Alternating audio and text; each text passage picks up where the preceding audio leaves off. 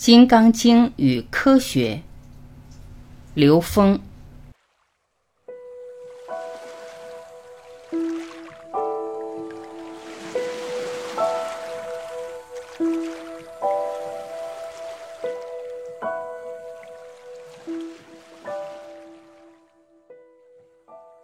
金刚经是 n 维空间 n 趋于无穷大的智慧。我们存在的宇宙是一个多维空间。圆意味着无限圆满，零维是一个点，一维是一条线，二维是一个面，三维则是立体空间，直到 n 维，n 趋于无穷大。我们都知道，一切存在由分子构成，分子由原子构成，而原子则分为负电子和原子核，原子核则由中子和质子构成，质子由中子和正电子构成。因此，基本粒子的量子属性有两种，一种是波动性空，一种则是粒子性色。因此，一切共性都是能量波，而能量波的最简单形式即为正弦波，又名简谐波。一切复杂能量波由正弦波叠加而成。一个正弦波在佛教中叫做一念，一念一众生；道家中叫做太极。一切源于太极，频率的集合就是频谱，因此高位能量的频谱就是咒语。中华民族的图腾龙图腾就是一个正弦波的图腾。一维的波是纵波，二维的波是振动，三维的波是螺旋。各个维度之间的关系是投影关系。低维是高维的投影形成，到了 n 维则是无上正等正觉。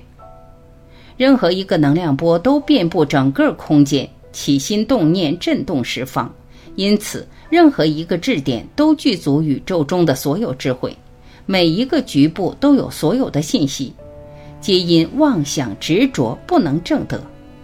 所有的修炼都只是为了去除杂念，把时间引入解决问题的变量，转念就是当下最快最积极的办法，当下生效。我们其实是要读懂自己这本内在的《金刚经》，内在的金刚在三维世界的表现就是激光，意识能量提升，从而达到的境界。投影源在里面照见五蕴皆空，金刚般若波罗蜜的名字就很有意思。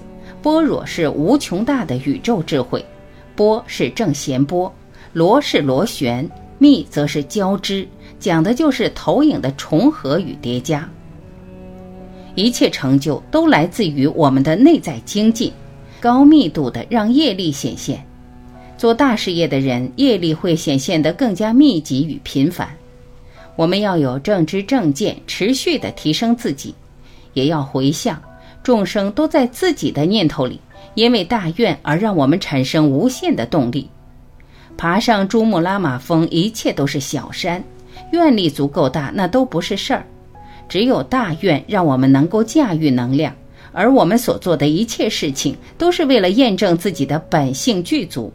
在时空显现速度越来越快、朝花夕拾的今天，我们将一个事业看到顶点来做。未来赢在境界，当下赢在直觉。《金刚经》的启示在于，人生的根本目标在于愿力。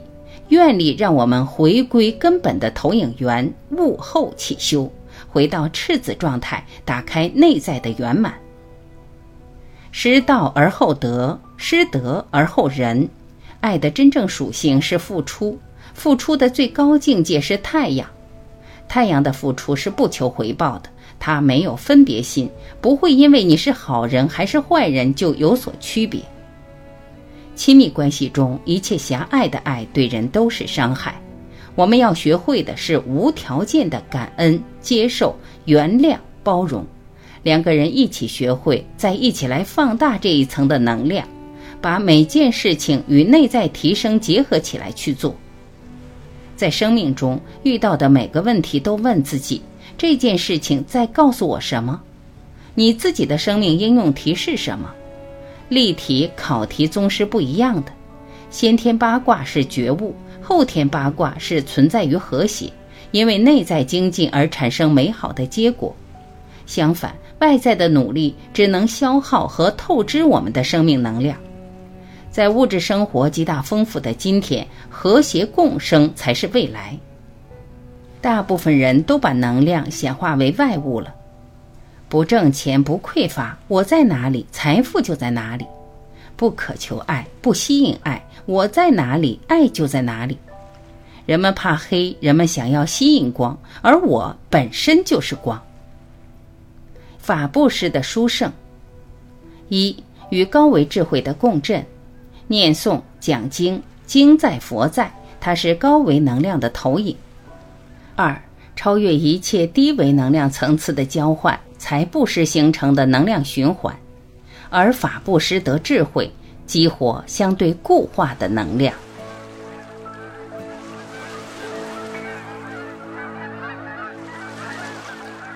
感谢聆听，我是晚琪，再会。